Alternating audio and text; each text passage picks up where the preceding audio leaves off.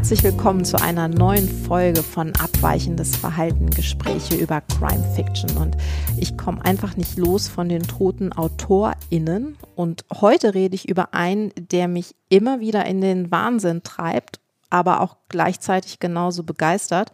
Und das ist Chester Himes. Und es wird jetzt hier in dieser Folge sehr viel um Harlem gehen, um Komik, um Gewalt, um Rassismus. Und ich freue mich darüber, mit Thomas Wörtje zu reden. Hallo Thomas. Hallo Sonja. Thomas Wörtje ist Krimi-Experte und Herausgeber einer Krimi-Reihe bei Surkamp. Und ich habe mit ihm ja bereits über Derek Raymond gesprochen und äh, freue mich dann doch sehr, dass er sofort zugesagt hat, mit mir noch häufiger zu sprechen. Das macht ja auch Spaß. Und du hast dich ja im Verlauf deiner Beschäftigung mit Kriminalliteratur immer wieder mit Chester Himes äh, befasst und hast auch einiges zu ihm äh, publiziert und über ihn gesprochen. Und was ist es, was, was interessiert dich so an Chester Himes? Chester Himes gehörte zu den Autoren, die bei mir Initialzündung ausgelöst hat für Kriminalliteratur überhaupt. Denn ähm, ich bin ja nicht über ähm, drei Fragezeichen oder ähnliches sozialisiert, sondern ähm, bisschen über andere Sachen. Und Chester Himes war ein Autor, der mich damals ähm, in den frühen 70er Jahren, würde ich sagen, äh, ziemlich getroffen hat, wie ein Hammerschlag. Weil, was ist denn das, dachte ich mir, das ist ja der reine Wahnsinn. Also erstens mal ein schwarzer Autor von Kriminalliteratur, das war man damals auch noch nicht gewöhnt im hier blütenweisen Westeuropa man hätte es wissen können, wenn man nach Frankreich geguckt hat, hat man damals aber noch nicht. Ähm, dann ein Autor, der so ziemlich alles über Bord wirft, von dem man dachte, man wisse äh, schon, wie ein äh, Kriminalroman auszusehen hat. Ja, so fing das an. Und dann habe ich mich durchgewühlt ähm, und äh, habe relativ schnell, aber darauf kommen wir sicher zu sprechen, relativ schnell zu den Originalen greifen müssen. Und die Figur Chester Himes wurde halt immer interessanter. Harlem, da hatte ich eh ein besonderes Verhältnis dazu. Das kam über Musik, das kam über Jazz, weil ich äh, ja ähm, auch ewiger Jazzhörer bin. Musste dann feststellen, dass Chester Himes und, und, und Harlem und Jazz so gar nichts miteinander zu tun haben, aber egal. Ähm, es kommt sozusagen aus derselben äh, kulturellen, ähm, aus, dem, ja, aus dem Untergrund, aus, dem, aus demselben, äh, wie soll ich sagen, äh, Unterboden eben. Ja, und dann hat sich das äh, fortgesetzt. Dann habe ich mich immer wieder beschäftigt, habe mich immer wieder ein bisschen geärgert, wie ähm, schlecht und, und, und, und unbekannt hier eigentlich war. Ähm, habe dann nach Frankreich geguckt, klar, weil dort war er ein großer Star. Denn seine Karriere als Kriminalschriftsteller hat nicht in den USA angefangen, sondern eben in Frankreich war der erste ähm, schwarze Autor in der berühmten Serie Noir von äh, Gallimard, wurde da von äh, Marcel Duhamel, der damals der Herausgeber war, der aus dem, interessanterweise aus dem Surrealismus, aus dem Dadaismus kommt, wurde der ähm, Chester Himes eben entdeckt als Kriminalautor und äh, wurde dann sehr, sehr erfolgreich in Frankreich. Hatte dort also sehr früh einen Kultstatus im Gegensatz zu Deutschland zum Beispiel. Ja, und da sind wir ja auch schon bei dem äh, Leben von Chester Himes und so ein paar Eckdaten ähm, würde ich kurz mal erzählen. Er wurde 1909 in Missouri geboren und die ähm, Familie gehörte zum Mittelstand und Bildung war in der Familie auch sehr wichtig. Er hat dann einige Zeit in Ohio verbracht. Er ist da auch auf die Universität gegangen, musste die aber verlassen und kam 1928 für einen Raubüberfall ins Gefängnis. Und da hat er dann ja sozusagen angefangen zu schreiben. Also er hat erst Kurzgeschichten geschrieben, die auch veröffentlicht wurden und wurde 1936 vorzeitig entlassen und schrieb dann weiter. Er kam dann wohl auch im, in Kontakt mit Langston Hughes, habe ich zumindest gelesen, und ähm, war dann in den 40er Jahren eine Zeit lang in äh, Los Angeles und ging in den 50er Jahren nach Frankreich. Und dort hat er dann mit dem Schreiben von Kriminalromanen angefangen, wie du ja schon sagtest. Und 1957 erschien dann der erste Band, das ist For Love of Immabel oder auch bekannt als A Rage in Harlem oder wie es in der deutschen Ausgabe heißt, Die Geldmacher von Harlem. Und äh, das war dann der Auftakt zu dem sogenannten Harlem-Zyklus. Und das sind insgesamt zehn Bücher, die alle in Harlem spielen.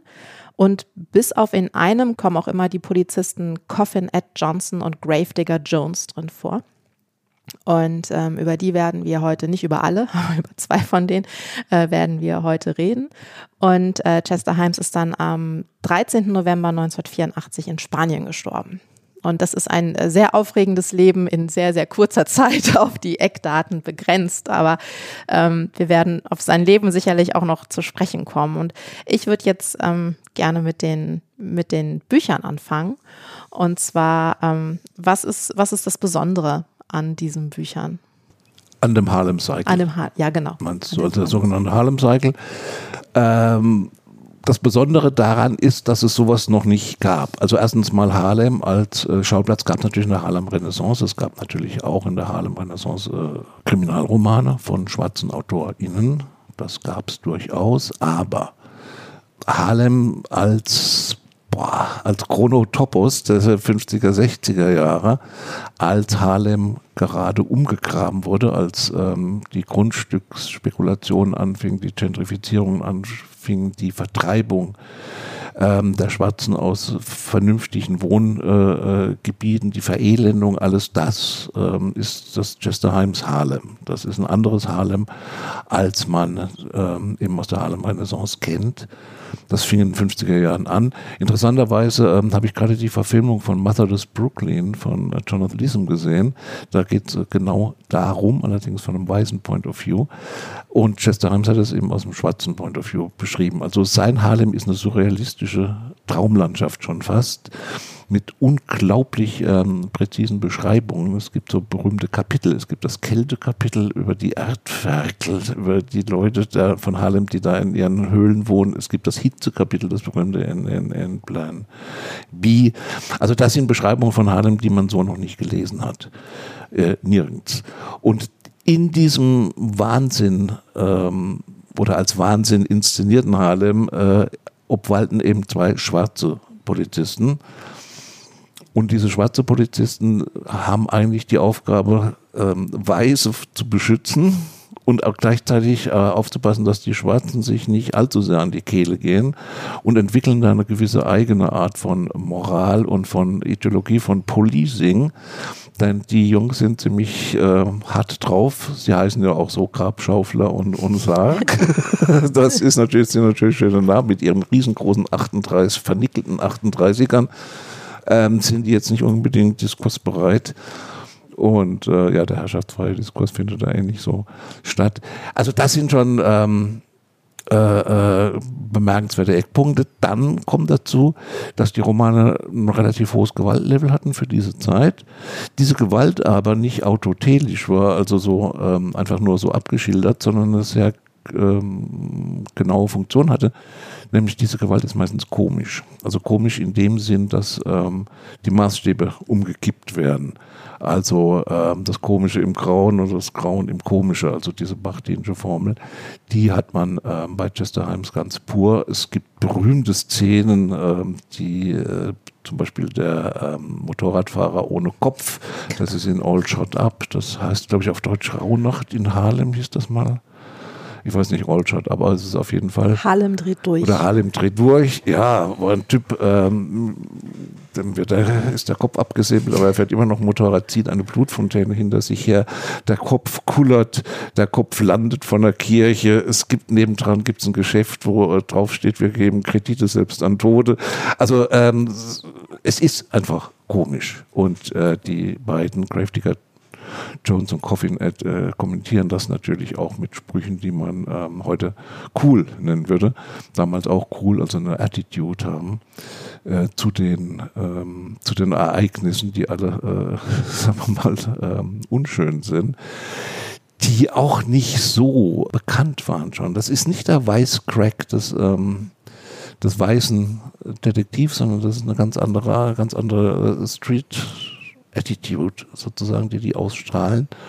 Und das macht das schon sehr, sehr ähm, ungewöhnlich.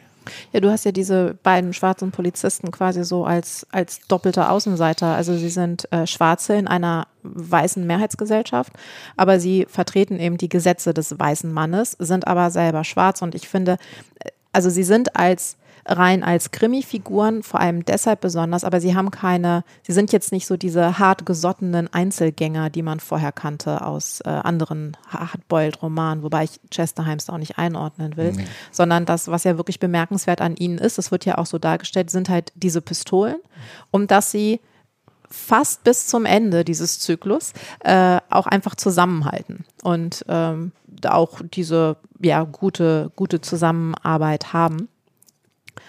Und die ersten, würde ich sagen, drei Teile sind ja auch noch so, dass man ja sie so ein bisschen in diese Hardboiled-Ecke einsortieren könnte, dass man sagen kann, wir haben diese Plots mit Betrügereien und ähm, wir haben zumindest auch noch Plots, die aufgeklärt werden. Und ihm wurde dann ja auch immer wieder zugeschrieben, dass er Schwarze in das zutiefst weiße Hardboiled gebracht hat. Was ich ein bisschen anders sehe, ich würde sagen, das war auch ein anderer Autor, der das gemacht hat. Ähm, aber Chester Himes macht doch schon mehr als das. Also es ist doch schon so eine erste Reduktion, die man, die man. Ja, das ist nur natürlich eine Reduktion. Genau wie man also es gibt viele Reduktionen. Also die eine Reduktion ist, dass das sozusagen Cop-Novels wären. Wenn die Cop-Novels wären, dann müssten sie sich mit realistischer Polizeiarbeit ähm, oder zumindest mit mhm. ähm, als realistisch inszenierter Polizeiarbeit ähm, beschäftigen, tun sie natürlich nicht. Was die Jungs da machen, hat äh, mit keiner Polizeiarbeit irgendwas zu tun, ähm, mit keiner realistischen. Das, darum geht es auch nicht. Es geht eigentlich, und da sieht man, wie diese, diese, diese, diese Aufkleber, Hardboiled, Cop Novels oder sowas, eine Rezeptionslenkung betreiben, äh, die der Komplexität der Bücher nicht mal ansatzweise ähm, entgegenstehen dieses Harlem, äh, es geht um den Kulturraum Harlem, es geht um, um, um den Rassismus, es geht um Außenseitertum. In der Tat, Außenseitertum ist ein ganz äh, wichtiges, ähm, wichtiger Punkt im Zusammenhang mit Chester Himes, weil ähm, die alte These von, von Hans Meyer, dass Außenseiter leider dazu neigen, ähm, andere Außenseiter zu exkludieren, sozusagen, ist ein roter Faden durch das Heims Leben und Werk. Also es gibt keine Solidarität unter Außenseitern. Das ähm, ist natürlich durch diese Doppel-Janusköpfigkeit der beiden Polizisten, die einerseits im Auftrag des weißen Mannes arbeiten, andererseits ihre ganz eigenen Vorstellungen von, von Policing haben, ist das natürlich schon, schon symbolisiert.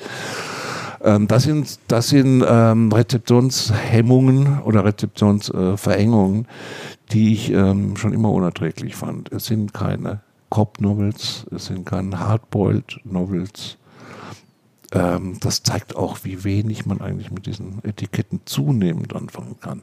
Vor allem, wenn man jetzt nochmal Chester Himes liest, also aus ähm, äh, im Rückblick jetzt mit diesen ganzen Diskussionen, wie weit er eigentlich, was er schon gesehen hat an, an, an was heute unter Black Lives Matter äh, äh funktionieren würde, was er gesehen hat an Sexismus, was er gesehen hat unter also als Rivalitäten auch im, innerhalb des Rass die Rassismen innerhalb der Rassismen, also die ähm, Antisemitismen zum Beispiel, die, die Homophobie, das ist alles ähm, bei Chester Himes schon drin und eben diesen hartgesottenen strukturellen Rassismus, der äh, nicht wegzukriegen ist, Polizeigewalt, klar.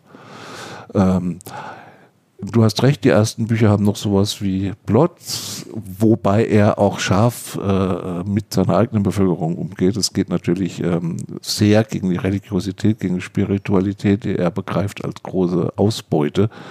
Das ist ja lustig, diese ganzen Referents und Kleinkirchen und äh, äh, ja, Betrüger. Äh, es gibt Leute, die verkaufen Verjüngungsmittelchen und, und, und weiß er doch noch was alles. Ähm, das ist jetzt auch nicht gerade eine Feier der großen schwarzen Kultur, die ähm, natürlich auch behauptet wurde. Ich meine, er hat, auch, hat natürlich auch aus der schwarzen Community ganz schön Zunder gekriegt dafür, ähm, weil er sozusagen Klischeebilder angeblich erfülle. Aber das sind keine Klischeebilder, die sich weise machen, sondern das sind eben erfahrungssatte Bilder. Irgendwann kam in Deutschland auch mal ähm, eine völlig schwachsinnige äh, Idee auf, er sei, hätte nie in Harlem gelebt, er kenne Harlem gar nicht. Das ist eine reine Fantasie. Gestalt stimmt natürlich nicht. Natürlich kann er Harlem. Ich weiß gar nicht, wenn man sowas, sowas schreibt sich dann durch irgendwelche dämlichen Artikel fort und, dass man da genau mal hingeguckt hat. Naja, auf jeden Fall ähm, ist dieses Harlem schon the world oder zumindest USA in the nutshell, was diese ganzen äh, Probleme, die heute noch äh, virulent sind und damals natürlich auch sehr virulent waren, ähm, ausmacht. Also man kann nicht sagen, heute plötzlich hoch, da ist was, das war schon immer da und äh, er ist sicher einer der Chronisten, dieses schon immer da gewesen und auch in seiner ganzen Absurdität schon da gewesen, seiner ganzen Pizzerie und zwar eine sehr brutale Pizzerie. Ja. Ich glaube, das ist auch das, weswegen ich gesagt habe, ich bin gleichermaßen begeistert, wie er ja. mich in den Wahnsinn treibt, ja. weil ähm, natürlich äh, ist äh, der Rassismus zieht sich durch, durch äh, seine Bücher, so durch diese, diese Welt, die er da entwirft. Und ähm, er benutzt dann natürlich auch rassistische Sprache, aber er benutzt sie ja aus äh, aus bestimmten Gründen heraus. Und äh, er ist auch in seinen äh, Frauenbeschreibungen mehr als einmal doch sexistisch, aber es ist eben, es geht nicht um den Sexismus des Autors. Er hat dagegen dann auch wieder ganz wundervolle Frauen. Ähm, und das ist, das ist immer so ein, er hat das, aber er macht auch das. Das ist immer so ein Gegeneinanderreiben von, von allem. Also ich kenne selten einen Autor, der so, so ein Bündel von Widersprüchen ist, sozusagen, und diese Widersprüche in Texte gießt. Und zwar in Texte, die komischerweise relativ voraussetzungslos sind. Also das finde ich interessant. Es ist kein Autor, der, wo man sagen könnte, der kommt aus der Schule von es gibt von ihm, klar, gibt es ähm, Referenzen, artige Verbeugungen vor, vor, vor Richard Wright vor allem, den er wohl auch gut kannte, mit dem er in Paris rumhing, mit, wahrscheinlich auch mit Baldwin oder mit anderen, aber das sind artige Referenzen. Ähm, das spielt für seine eigene für die Domestik, ähm, also für den Harlem Cycle, keine Rolle. Interessanterweise hat er ja vorher war ein etablierter Schriftsteller. Es ist nicht so, dass er einfach wegen Erfolglosigkeit oder sowas aus Amerika geflohen ist, aus den USA in 50er Jahren, sondern er war ein ähm, relativ etablierter Autor schon von sozialkritischen Romanen, die dann eher in der Tradition standen, nämlich Sinclair Lewis oder was man auch aufrufen muss. Also äh, Romane aus dem Arbeitermilieu, aus dem schwarzen Arbeitermilieu an der Westküste vor allem, wo er selbst auch ge äh, gejobbt hat. Ähm, das waren naturalistische Romane. Das waren noch keine Noirs, ähm, obwohl sie ganz schön noir waren. Aber es waren auch noch keine Kriminalromane, es waren einfach, einfach äh, sozialkritische Romane über Rassismus und Arbeitsbedingungen und ähm, gesellschaftliche Verschiebungen in Kalifornien, in diesem Traumland Kalifornien. Also insofern kann man schon zum Kalifornien Noir zählen, wenn man das unbedingt will. Ich sehe es nicht so. Mike Davis tut's, aber ich nicht eher. Das waren Romane, die auch schon den Interracial Sex hat, äh, als Thema hatten, also äh, sexuelle Beziehungen zwischen den schwarzen und weißen Menschen, ähm, mit antisemitischen Untertönen. Deswegen gab es auch da schon Ärger. Also er hat es nie geschafft, sich äh, eine Lobby zu schaffen. Ich glaube, das war der Punkt, ähm, warum er aus Amerika weg ist. Es ist nicht so, dass es äh, nur Verrisse gehagelt ist. Das stimmt nicht. Also wenn man die, die zeitgenössischen äh, Rezensionen anschaut, ist das nicht so. Aber er hatte sich in eine Position manövriert, wo Neustadt schon äh, äh, sinnvoll war. Und äh, dass das in Paris so gut geklappt hat, er hat nie richtig Französisch gelernt, er muss also furchtbares Französisch gesprochen hat, hat mir seine Gattin erzählt. äh, eine Engländerin, das die Packer, die ich noch kannte. Und dann kam plötzlich in Frankreich, aber Frankreich hatte ein, ein offeneres äh, äh, Auge für Kriminalliteratur, die nicht nach den üblichen Schnittmustern gefertigt war, schon immer. Insofern wundert mich nicht, dass der Erfolg in Frankreich kam. Die Rezeption bei uns ist ein eigenes Kapitel. Ja, da kommt, da Kommt reden wir bestimmt hin. auch noch drüber. Äh, ich würde jetzt tatsächlich äh, ganz kurz mal, oder nicht ganz kurz, ich würde jetzt ganz gerne mal über äh, über das Buch reden. Wir haben uns ja zwei Bücher ausgesucht, äh, über die wir ein bisschen mehr äh, reden wollen. Und ähm, wir haben uns für die letzten beiden Teile entschieden. Und der vorletzte Teil ist Blind Man with a Pistol. Und im Deutschen heißt er Blind mit einer Pistole. Und ist ähm, in der, ist 69 im, im Original erschienen und 1970 dann in einer deutschen Übersetzung von Hella von Spieß. Und normalerweise würde ich jetzt ja die Handlung zusammenfassen, um zumindest erzählen, worum es geht. Aber ähm, ich müsste dann äh, so viel reden, um versuchen, was zu erklären, was nicht zu erklären ist. Und ich habe da mal im Internet geschaut, was andere schreiben und ich habe eine wunderschöne ähm, Zusammenfassung der Handlung gefunden und die geht so. Es ist Sommer in Harlem und Coffin at Johnson und Gravedigger Jones versuchen beide, den Frieden in der Stadt zu wahren. Sie gehen verschiedenen Fällen nach, um zu verhindern, dass die Stadt sich selbst zerreißt. Wow. Ja. aber ich meine, anders geht's nicht. Nein. Ich hätte auch gehofft, dass du mir die Handlung erklären könntest, aber das geht einfach nicht. Ähm, das ist schon ein frühes Beispiel, wo man sozusagen, also wo wirklich ein, ein Kriminalroman, Anführungszeichen, die Erzählkonvention absolut dekonstruiert wird. Und zwar vorsätzlich äh, gemein und bösartig. Man weiß es nicht, um was es wirklich geht. Es, äh, wir haben verschiedene Morde, wir haben die, äh, äh, äh wir haben einen Mord an einem Weißen, der wohl ähm, sich versuchte, schwarze Sex, Sex zu kaufen. Mhm. Wir haben Morde an einem Typen, der Verjüngungskuren verkauft.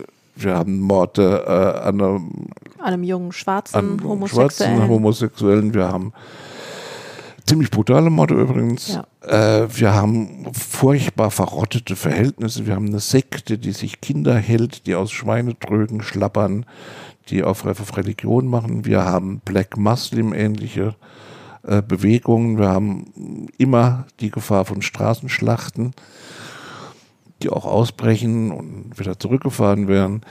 Wir haben in der Tat, es ist sehr heiß, das ist wichtig, ähm, Hitze. Ja. Äh, wir haben schlechte hygienische Bedingungen, wir haben Miasmen sozusagen in der Luft. Wir haben ein weißes Publikum, das mehr oder weniger desinteressiert, aber gleichzeitig ängstlich dem ganzen Geschehen folgt. Ähm, was haben wir denn noch alles? Ähm, und wir haben eben Coffin, Ed und, und Gravedigger Jones, die nicht versuchen, die gar nichts mehr versuchen im Grunde. ja die eigentlich nur noch fassungslos reagieren. Das Einzige, was sie am, am, am Ende erlegen, das darf, so viel darf man raten, sind Ratten. Und wir haben plötzlich, also der Polizist ist dann sozusagen letztendlich der Müllmann dieser Gesellschaft, der nur noch Ratten abschießen kann. Und wir haben eben diesen geheimnisvollen blinden Mann mit einer Pistole, der übrigens auch erst auf Seite 274 mhm. oder sowas auftaucht, den es vorher noch gar nicht gab. Und der in der U-Bahn dann ähm, sich angegriffen fühlt und entsprechend äh, reagiert, was man halt mit so einer äh, Pistole macht. Und ähm, der letzte Satz des Buches übrigens ähm, lautet, it doesn't make sense. Und es ist also nicht nur der letzte Satz, es ist für, also für mich wirklich, ich glaube, das beste Schlusskapitel, ja. das ich jemals gelesen habe. Und dieser letzte Absatz ist halt schlichtweg ja. Äh, großartig, weil man muss ja auch sagen, dieser blinde Mann dann anfängt herumzuschießen und es wird noch nicht einmal mehr versucht, irgendeine Ordnung herzustellen, sondern ähm, ja, der hat dann halt geschossen und damit, damit ist, damit äh, gut. Mit, mit Plan B hat es äh, insofern natürlich schon viel zu tun, weil Plan B wurde äh, jetzt werkgeschichtlich, wurde angefangen vor Blind, wurde dann liegen gelassen und wurde dann hinterher wieder zusammengestoppelt. Aber vielleicht wolltest du zu Plan B noch. Nee, wir können das jetzt schon. Können wir gleich. Können das jetzt schon machen, ja. ähm, weil das ist, ergibt tatsächlich Sinn. Ich würde nur noch so ein paar, ja. so ein paar äh, Fakten hier in den Raum mhm. werfen. Und zwar ähm, ist es, äh, ist es 83, es ist, es ist ein Fragment, es ist kein fertiger Roman. Es ist 83 in Frankreich erschienen. 93 in den USA und dann gab es auch 94 eine erste Ausgabe im Alexander Verlag und dann 2000 im Unionsverlag. Und also ich kenne nur die 2000er Ausgabe, die ist ähm, übersetzt von, von Petra Schreier. Und ähm, da ist es tatsächlich etwas einfacher zusammenzufassen, ähm, worum es eigentlich geht. Denn ähm, es sind, wenn man so möchte, zwei Handlungsstränge, also tatsächlich in Anführungszeichen. Aber es gibt einmal ähm, etwas, was mehr so in der Erzählgegenwart spielt. Und zwar bekommen schwarze Männer plötzlich äh, Gewehre zugeschickt. Sie wissen nicht warum, und zwar militärische äh, Gewehre. Und äh, diesem, dieser Lieferung liegt eine Karte bei, in dem steht, sie sollen sich bereithalten. Sie sollen lernen, damit umzugehen und sich bereithalten. Und in einem äh, zweiten Land Handlungsstrang geht es um ein Stück Land im Süden der USA, das von einer sehr, sehr degenerierten weißen Familie bewohnt wird, die da Schweine, züchten. Und äh, dieses Stück Land wird dann später von dem schwarzen äh, Thompson Black gekauft. Und natürlich hängt das auch ähm, alles zusammen, aber und das ist auch, man kann eigentlich nicht viel verraten bei Chester Himes, weil es geht einfach tatsächlich nicht um das Wie, sondern es geht um das Was. Und was wir in beiden Büchern einfach haben, ist, auch so eine Auseinandersetzung mit der ähm, ja, Bürgerrechtsbewegung, mit dem, mit dem Versuchen, äh, für Schwarze die, äh, die Lebensbedingungen und die Gesellschaft zu verändern. Und wir haben da wirklich im, im, bei dem blinden Mann noch mehr so die Ansätze. Es gibt verschiedene Führer, die aus verschiedenen religiös begründeten Ansätzen heraus handeln. Der eine predigt Brüderlichkeit, der andere ist schon mal mit Gewalt. Und bei äh, Plan B ist ganz klar, dass sich die Schwarzen bereit machen sollen zu einem gewaltvollen Umsturz. Und was ich äh, dann wirklich sehr interessant fand in den vorherigen Romanen war, hatte Gewalt ein ganz klares Merkmal von Planlosigkeit. Sie war nicht, sie hatte Ursachen, aber sie war immer planlos, sie ist immer ausgebrochen. Und äh, Plan B setzt eigentlich so an, dass sie sagt, es gibt hier einen Plan für eine Gewalt, aber der geht natürlich voll nach hinten los. Weil äh, die Männer, die die äh, Gewehre bekommen, nicht alle warten ab, sondern manche setzen sie halt sofort ein. Und das finde ich, finde ich sehr spannend einfach. Was als Masterplan für eine, eine schwarze Revolution aussieht, äh, ist keiner letztendlich. Dann ist Plan B doch schon wieder auch verzweifelt. Ich denke, dass es äh, reflektiert, äh, dass Jesseheim selbst sah, dass er aus diesen, äh, dass man nicht rauskommt aus dieser Spirale. Also dass es natürlich äh, äh, utopisch wäre, dass ähm, die USA total schwarz wird mit der weißen Unterdrückung. Das wird nicht funktionieren. Interessant ist da eben auch der Rückgriff auf, äh, auf die Sklavenhaltergesellschaft, auf diese Südstaatenfamilie, die dann später gekauft wird und die dann ähm, Chitterlings herstellt unter, unter Thomson Black. Ähm, Chitterlings sind ähm, frittierte Schweinedärme. Ja. Äh, Gewöhnungsbedürfnis, ich mag's. Aber äh, ähm, die Biografie von diesem, diesem, diesem Thompson Black ist interessant, ist mir dann aufgefallen später mal, hat sowas ein bisschen sowas ähnliches wie die Biografie, also ich weiß nicht, ob es beabsichtigt ist, aber hat so Echos von, von Toussaint Louverture, dem haitianischen ähm, schwarzen Anführer für den berühmten äh, Sklavenaufstand auf Haiti in den äh, 1790er Jahren. Ähm, weil da zunächst mal auch eine Kooperation mit den Weißen tatsächlich, weil Thompson Black kooperiert auch mit einem weißen Milliardär, lässt sich von dem finanzieren, ähm, äh, erstmal drinsteckt und dann enttäuscht wird und, und beides endet im, sowohl auf Haiti als auch äh, bei Chester Himes endet das im totalen Chaos, im totalen, äh, in der totalen Vernichtung, in der Apokalypse. Also das hat so eine merkwürdige, merkwürdige Echo-Funktion. Ich weiß nicht, ob er selbst das ähm, drauf hatte. Ich würde es ihm zutrauen, dass er das hatte. Ich habe es, ähm, fiel mir jetzt nur bei der, bei der Relektüre nochmal auf, dass da ähm, möglicherweise was sein könnte. Ähm, ja, Plan B ist ähm, bedeutend ähm, apokalyptischer noch und noch bedeutend ähm, weniger subtil, sagen wir mal so. Ähm, es ist eine Schlachteplatte, sondersgleichen. Es gibt Szenen unfasslicher äh, Brutalität und äh, Grausamkeit, auch mhm. gerade was äh, äh Vergewaltigung, sexualisierte Gewalt angeht. Aber auch die, die, die, das ist reiner Splatter. Damals schon apokalyptischer Splatter. Man könnte fast sagen, schon ähm, die Schwarzen als Zombies. Äh, so äh, ist das schon inszeniert. Auch da wieder merkwürdig visionär auch. Ähm, wenn man guckt, äh, wo diese wo diese amerikanische Gesellschaft hinrennt und, und, und was wir heute haben. Ähm, das ist schon faszinierend. Es ist auch nicht so ist, äh, die Komik ist ein bisschen zurückgefahren, wenn ich mich äh, recht entsinne. Ähm, die ist möglicherweise noch in manchen Dialogbruchstücken noch da. Man weiß allerdings nicht, wie ähm, darum man ausgesehen hätte, wenn er fertig geworden wäre. Es wurde dann ein, ein Schluss angefügt äh, von einem französischen Bearbeiter, glaube ich, ne? Michael mhm. Skinner oder Michel Fabre, die auch eine sehr gute Biografie geschrieben haben, eigentlich die beste, finde ich bis jetzt. Ähm, aber das kann man schlecht sagen. Also wie er die zusammenschrauben wollte, er ist selbst damit nicht mehr fertig gewesen. Wie gesagt, er hat es angefangen vor Blind, ähm, hat es liegen lassen, hat dann jahrzehntelang eigentlich, also, naja, bis 84, bis zu seinem Tod dran rumgebastelt und hat aber keine Fassung hingekriegt, die ihm äh, äh, sinnvoll erschien. Also, also im Grunde ist es ein Dokument des Scheiterns, aber nicht ein literarisches oder menschliches Scheitern, sondern ein Scheitern eben an den Strukturen, die immer schlimmer wurden. Und auch wenn sie behauptet haben, immer besser zu werden, aber sie wurden ja nicht immer besser. Und heute sehen wir, wie sie gar nicht besser wurden ich, ich finde, um nochmal kurz auf das ähm, ja. Literarische zurückzukommen, man merkt auch, dass diese, diese Teile, die sozusagen im Rückblick erzählt werden, wenn es um dieses Stück Land im, im Süden der USA geht, das ist ähm, für Chester Himes sehr straight fast schon erzählt. Ich musste immer so ein bisschen an vom Winde verweht denken. Also ich weiß nicht, ob das eine bewusste Anspielung ist, aber das ist so ein Punkt, da könnte ich mir vorstellen, das wäre auch noch ein bisschen stärker ähm, gestrafft worden, wenn er das äh, fertig Das könnte sein. Äh, Irgendjemand hat, hat, hat, klug bemerkt, und das äh, würde ich auch sagen, ähm, dass das sozusagen ein Negativ von Faulkners Süden ist. Mhm, ja. Das äh, erscheint mir, ähm, das scheint auch die Folie zu sein. Winde verweht habe ich nie gelesen. auch nicht gesehen, übrigens. Aber Faulkner fällt einem natürlich sofort ein. Also dieser Süden, äh, diese ganzen Süden-Mythen äh, äh, werden da natürlich mit äh, scharfen Stiefeln zertreten. Also das ähm, ganz bösartig.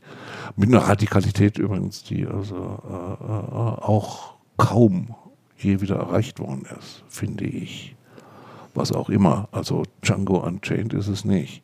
Nee, definitiv nicht. Also, also es ist wirklich auch, es ist unfassbar brutal. Es ist unfassbar brutal, sagen. aber, un, un, aber das, hat, das hat aber eben keine karnevalistischen äh, Qualitäten mhm. mehr. Genau. Glaube ich. Also da ähm, äh, versagt, versagt die Art, wie man mit Grauen auch komisch umgehen kann. Da ist das Grauen einfach pur.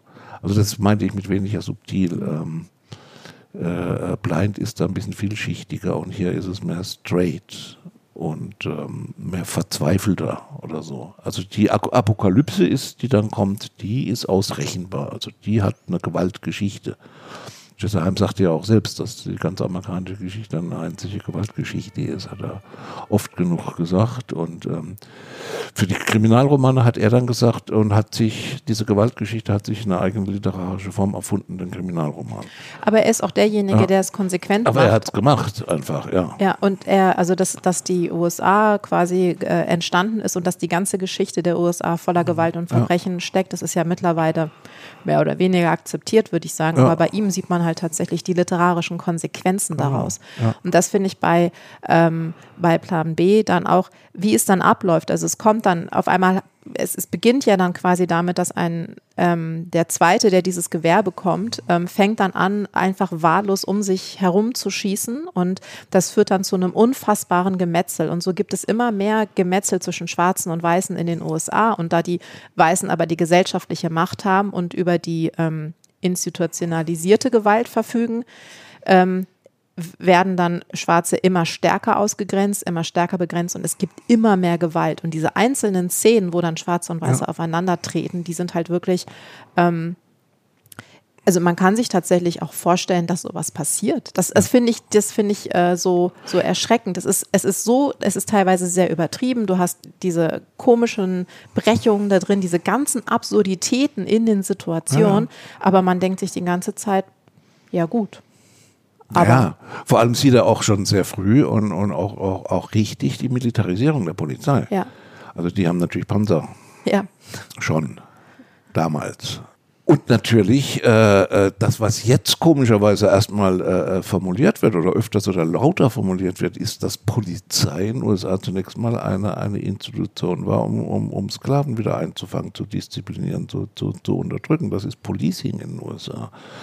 Und das merken wir heute. Und Chesterhand hatte dafür ein sehr, sehr äh, feines Sensorium, das schon zu sehen.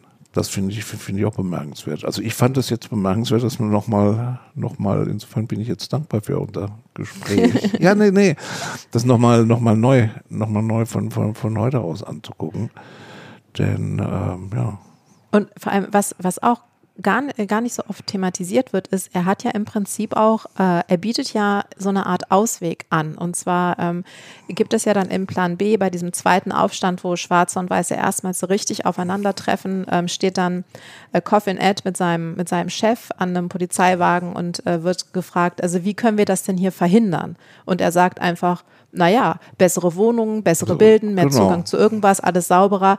Aber das ist halt nicht das, was sein Chef hören wollte. Genau. Und das ist, ich, ich finde das, die Szene fand ich wirklich ganz bemerkenswert, ja. weil das ist so ein, so ein kleiner Ausblick auf das, wir wissen doch eigentlich, was wir machen müssten, in einem, in einem äh, ja, Roman, ja. wie du so schön gesagt hast, der halt total apokalyptisch ist. Ja, ja.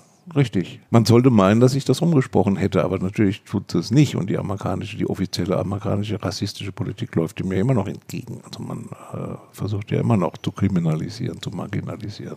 Was der Teufel was.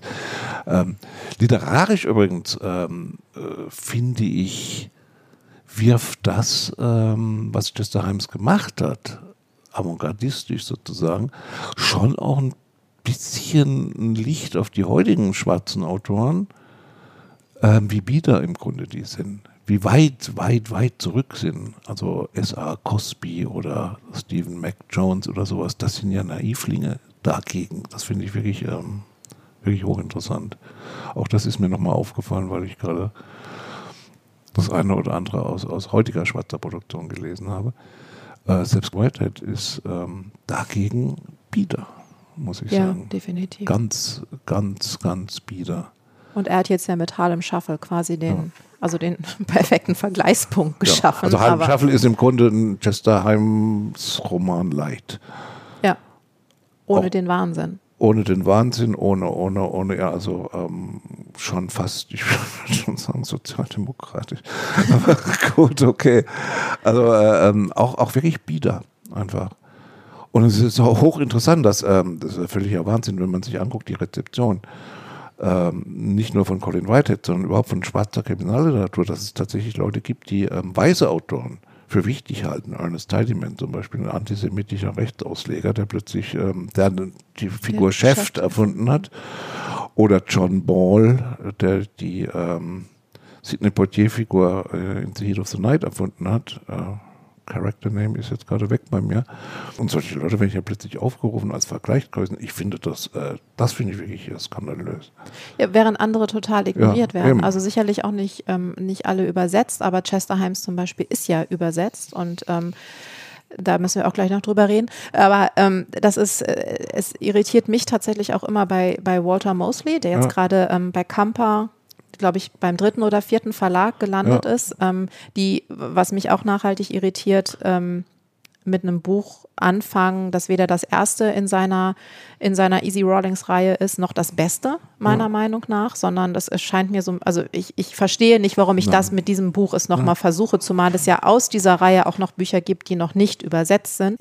Also ich habe jetzt auch gelesen, dass tatsächlich aber die, also Walter Mosley ist ja in den USA in den 90ern sehr bekannt geworden, unter anderem auch, weil Bill Clinton ähm, ja ein Buch von ihm äh, herausgestellt hat als das beste Buch, was er in dem Jahr gelesen hat ja. oder irgendwie sowas. Und Walter Mosley ja nicht müde wurde, auf Chester Himes zu äh, verweisen. Ja. Und tatsächlich sieht man das ja auch, also Plan B ist 93 erschienen, das, das hatte was mit, mit, mit Mosley zu tun. Ja. Es gibt ja noch andere, auch radikalere Autoren, schwarze Autoren, Donald Goines zum Beispiel, Iceberg Slim, die ähm, natürlich hier schon, schon überhaupt nicht mehr vorkamen. Also die gab es in, in, in winzigen äh, äh Auflagen natürlich aber im Bewusstsein sind die, sind die längst nicht mehr da. Es gibt gar einen Anthony Haywood noch, ähm, der sich in, ja, Gary Phillips in Los Angeles, also die relativ gleichzeitig mit Walter Mosley angefangen haben, aber hier auch nicht realisieren konnten, wirklich. Das ist schon interessant. Valerie Wilson. Hm, Wesley. Wesley. Schon eher die allerdings eher von schwarzer Seite immer angegriffen wurde, das sei weiß, also das sei Ebony-Literatur, also Ebony nach der Zeitschrift, sozusagen der Lifestyle-Zeitschrift für Schwarze. Ähm, weiß ich nicht. Ich fand sie damals auch nicht, also gerade im Vergleich zu Chester Himes auch jetzt nicht gerade bahnbrechend interessant. Ähm, aber dieses, dieses Level an Reflexion, an, an literarischen Mitteln, an literarischen äh, Möglichkeiten, die Chester Himes vorgelegt hat, das ist bis jetzt noch äh, unerreicht, finde ich. Also ich kenne kaum was ähnlich radikal ist. Aber das ist wahrscheinlich genau das, was verstört und was eigentlich nicht gewollt wird und was heute immer noch nicht gewollt wird. Glaube ich. Also die Publikationsgeschichte von Chester Himes in Deutschland ist eine Katastrophe. Ja, und das bringt mich dann nochmal zu äh, Blind Man with a Pistol. Und ähm, als wir uns darauf geeinigt haben, war ich mir ja ganz sicher, weil ich auch diese Schlussszene nie vergessen habe, dass ich das Buch schon gelesen habe und fand dann in meinem Regal auch ähm, die deutsche Übersetzung und habe angefangen, die zu lesen. Und ähm, ich war mir dann nach ein paar Seiten, dachte ich, das, das kann nicht sein, das kann ich noch nicht gelesen haben. Es waren auch keine Anmerkungen drin und es ist ja eine einzige Qual. Und ähm, ich habe dann tatsächlich im Nachhinein herausgefunden, ich muss sie mal angefangen haben und nach drei Seiten zur Seite gelegt haben, um das Original zu lesen. Aber da muss man ja auch ganz klar sagen, das ist ja nicht für jeden die Lösung. Man braucht natürlich wie für jede Originallektüre gute Englischkenntnisse, aber wir reden hier ja von ähm, den 60er Jahren in den USA, in Harlem. Das ist unfassbar viel Slang. Also man muss sich schon also man muss ja überhaupt in der Lage sein, das Original lesen zu können. Und deswegen sind ja gute Übersetzungen so wichtig. Ah. Aber die geht tatsächlich gar nicht. Also da wird mit dem, mit dem N-Wort um sich geworfen, ohne Sinn und Verstand. Und ich meine nicht als Übersetzung von Negro, sondern als Übersetzung von Black.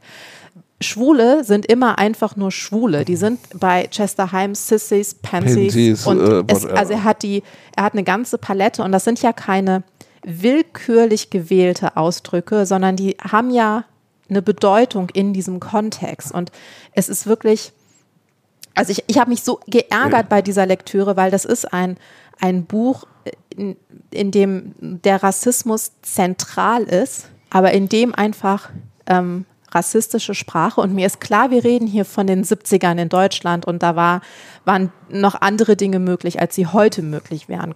Aber wenn ich halt so, so wahllos damit umgehe, ergibt das Ganze halt tatsächlich dann im Gegensatz zum letzten Satz des Romans keinen Sinn. Nein, aber das war ja, das war auch nicht zu erwarten. Ich meine, da saßen ja auch Leute, die das äh, gemacht haben, die davon nicht den blassesten Schimmer hatten, was sich auch nicht äh, besonders interessiert hat. Ne?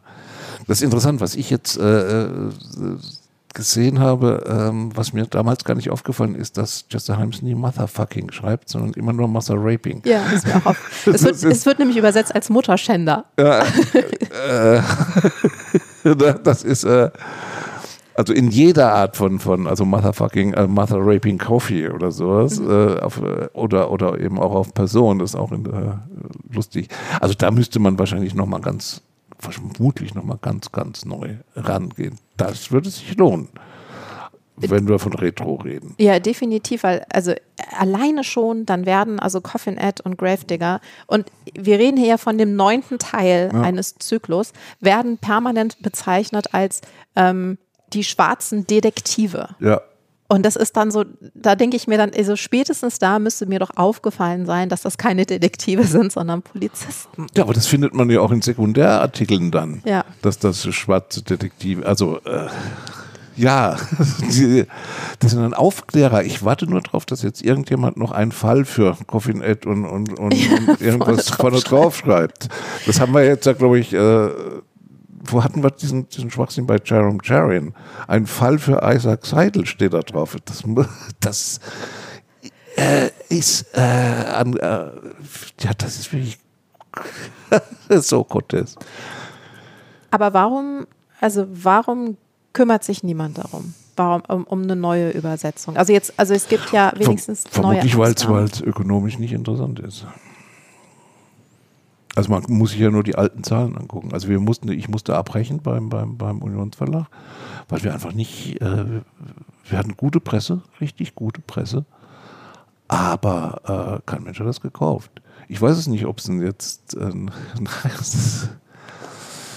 es ist immer so ein Problem, woran liegt es? Ähm, liegt es tatsächlich, weil die Texte nicht so sind, wie man Krimi sich vorstellt? Ähm, ist es fahrlässig zu sagen, vielleicht haben wir doch rassistische Vorbehalte gegen schwarze AutorInnen könnte. Es, ähm, ich weiß es nicht so genau.